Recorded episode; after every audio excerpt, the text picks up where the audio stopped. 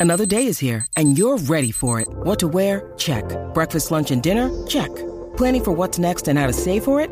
That's where Bank of America can help. For your financial to dos, Bank of America has experts ready to help get you closer to your goals.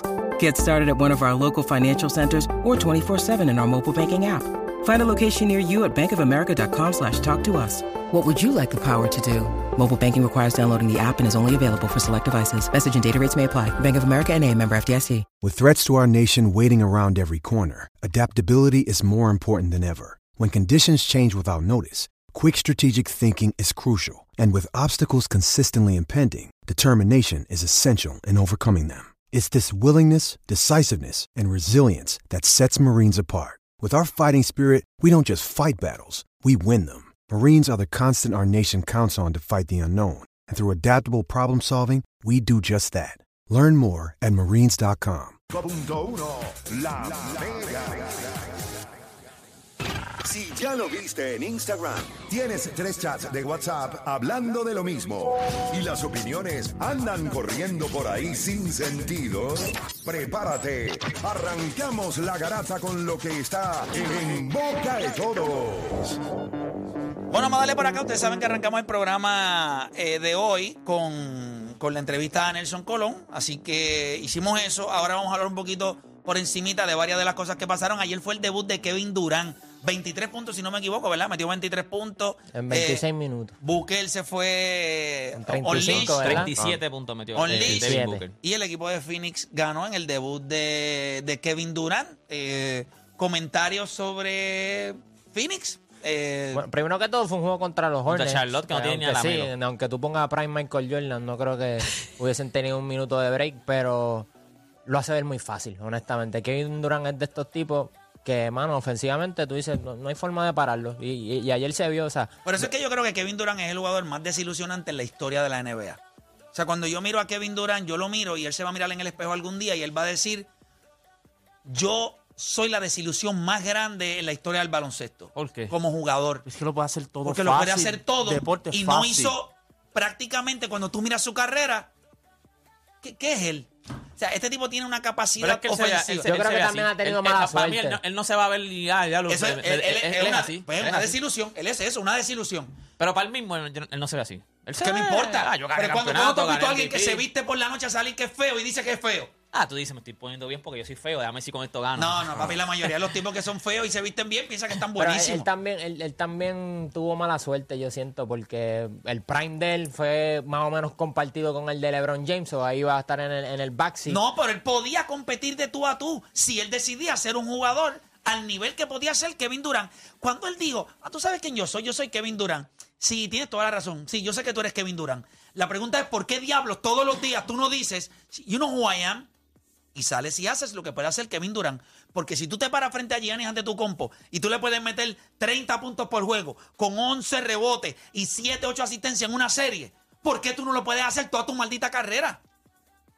Pues entonces, tipos como Porque Nicolás... él. Él lo pusieron en Pues una entonces- situación, lo pues pusieron en una situación una desilusión, donde, tuvo si- que hacerlo todo. Pero, ¿quién es Jokic?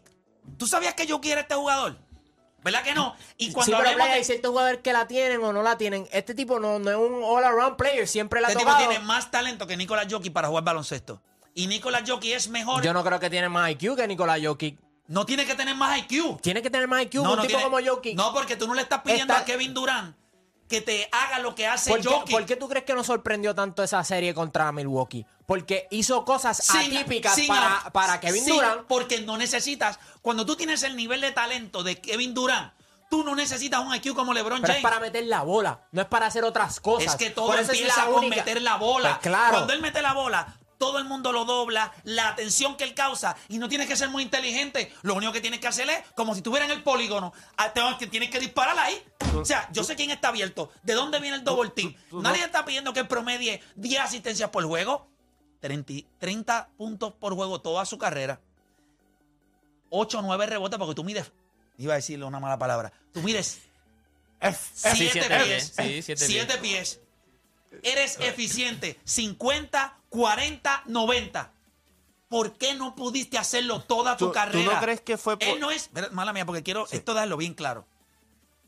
Nicolás Jokic no está ni cerca en la capacidad física que Dios le dio para jugar baloncesto. Y en la historia, Nicolás Jokic va a pasar a ser como uno de los mejores 10 jugadores de la historia y Kevin Durant como un distante 15 hoy, 20 después, 25 en 20 años y un jugador que la gente va a decir eh, fue una desilusión. Gran jugador ofensivo que hizo, pues se unió allí, ganó dos campeonatos, pero ni sabe escoger sus compañeros, eh, se unió a Kyrie. O sea, es desilusionante a lo que yo me refiero con Kevin Durant. Y entiendo tu punto. Pero no tiene que tener el IQ cuando tú tienes esa habilidad. Tienes tanta habilidad. El universo entero diría, papá, cuando tú te paras en una cancha, todo el mundo sabe que tú eres el mejor tipo ahí. La pregunta es, ¿por qué no lo fuiste todas las noches? ¿Por qué dejaste que Russell Westbrook en un momento dado se te meara encima en Oklahoma City y compitiera contigo? He's not a dog. Él no tiene ese Pero alfa te- porque... ahí- no es una desilusión. Pero ahí, Eso. Bueno, pero ahí es que, claro, pero ya también- pero míralo de este punto, mira, ahí es que voy. Tú sabes ya que él tenía ese tipo de personalidad desde que estaba en Texas, tú lo sabías. Y yo creo que él no lo ayudó, a él no lo ayudó estar con grandes jugadores desde el principio de su carrera hasta ahora. Porque acuérdate, tú lo que estás hablando de Nicolas Jokic y lo que vas a hablar de LeBron James, Michael Jordan, estos tipos tuvieron que pasar struggle cuando llegaron a la liga de ser el mejor jugador en cancha y no había más nadie al lado de ellos que pudiera ni siquiera hacer un 10% de lo que ellos hacen. Y eso a veces como jugador te impulsa a ti a hacer distintas cosas. Por ejemplo, Nicolás Jokic se vio en un momento apretado en Denver, no había más nadie, pues yo tengo que rebotear, yo tengo que pasar la bola, yo tengo que meter la bola. LeBron James lo mismo en Cleveland al principio.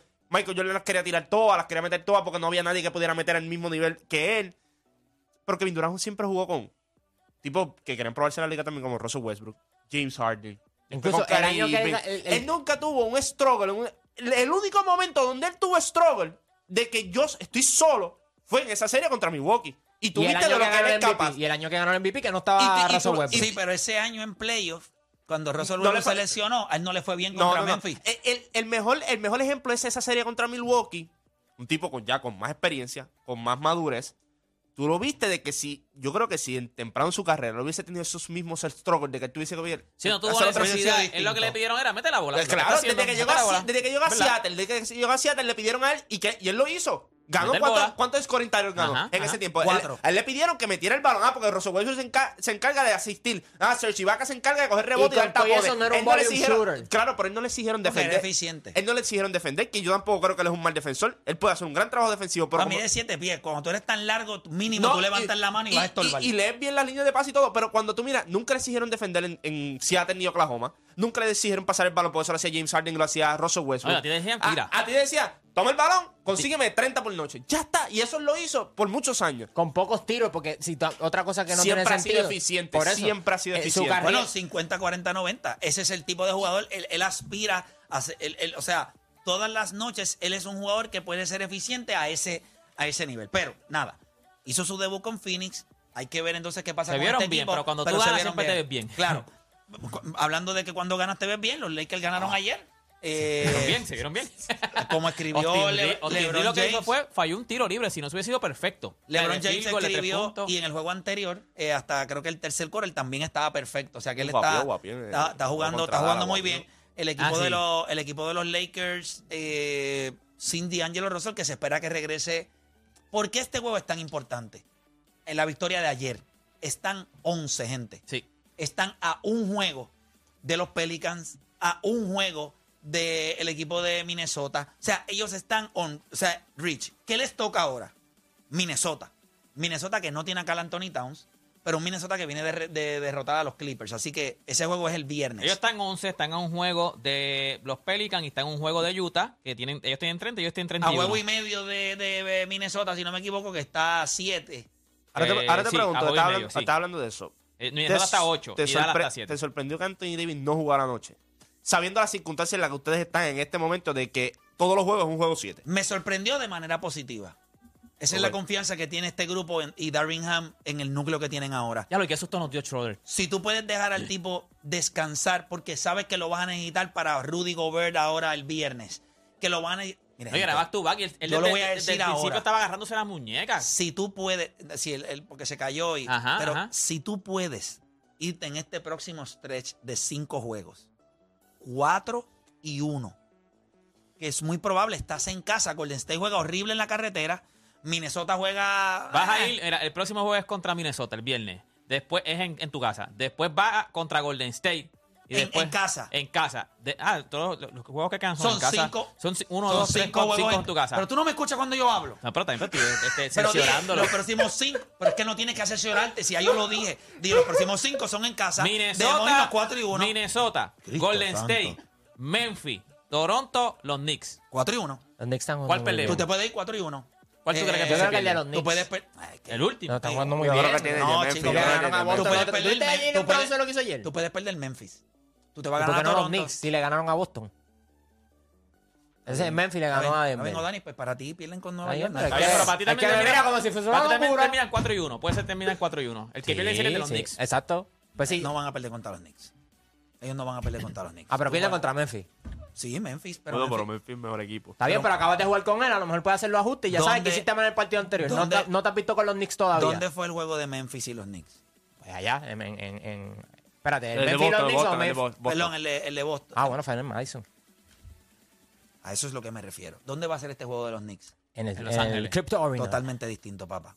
No, no te preocupes, es cuestión de que tú puedas, como cuando montas un rompecabezas. Está bien, pero Esta pieza no cabe Simplemente aquí. te quise dejar saber que los Knicks están jugando Bueno, se supone. Y ya, Yo- y ya se espérate, supone espérate, contra los lo- Knicks, los todos Knicks menos han LeBron ganado- puede los- ser. Los Knicks han ganado seis corridos, si no me equivoco. Sí, pero ellos tenían sí, seis sí, corridos. también. No es que no están jugando mal, pero ellos son un equipo, estos equipos que son, que están en la burbuja en el, en el este, son equipos que juegan bien en casa, no tan bien en la Pero si carretera. los Knicks juegan ahí, tienen que a lo mejor vienen de un back-to-back o después van para el back-to-back, porque si están allá van a jugar con los Clippers también, me imagino. Sí, pero nada. Lo importante es que esos son los próximos juegos de los Lakers, así que hay que estar bien pendientes. Viene- eh, eh, so- eh, vienen de un back-to-back contra los, los Clippers. Pero lo juegan digo, el día tienes anterior que, tienes que mirar, tienes que mirar eso, porque El 11 juegan contra los Clippers, el 12 juegan contra los Lakers. Ganan uno y pierden uno. Puede ser que se ganen a los Clippers, que ahora mismo no sé qué diablo está pasando con ellos. Ganan los Lakers. Mira, adicional a eso, José Miranda es una baja para el equipo de Puerto Rico. Nosotros venimos con ese tema después de la pausa, porque nosotros vamos a hacer una pausa ahora. Venimos hablando de eso. Después de las bajas, piensa en el 2013, nuestro equipo no era de nombres, era de hombres. En el sentido de que no teníamos esta superestrella, pero alcanzamos un subcampeonato mundial. Creo que eso fue cuando miramos uno de los logros más grandes que ha tenido esto. Este equipo en el 2017 subió una camada de jugadores que ya se estaba estableciendo en Major League Baseball sí. y logramos nuevamente el subcampeonato. Este, este clásico mundial se atrasa por el COVID eh, y, realmente las bajas, desde Carlos Correa, ahora José Miranda, eh, son, son complicadas para el equipo de Puerto Rico. Sin embargo, la pregunta que le vamos a hacer a nuestra gente luego de la pausa es, ¿dónde deben estar nuestras expectativas?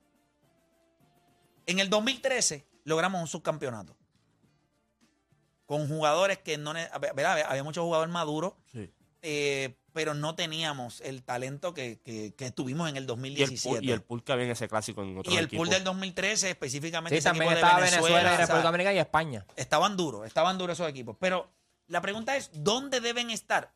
A usted como fanático, usted que se va a pintar el pelo de rubio, usted que está listo ya para parecer un pollito por ahí por la calle, ¿dónde están las expectativas de ustedes como fanáticos? Nosotros le vamos a decir las de nosotros, pero queremos compartirlas con ustedes también, queremos escucharlas a ustedes, así que nos pueden ir llamando desde ya a través del 787-620-6342, porque venimos con eso luego de la pausa. ¿Dónde están las expectativas suyas con Team Rubio después de todas estas bajas? Hacemos una pausa y en breve regresamos con más acá en La Garata.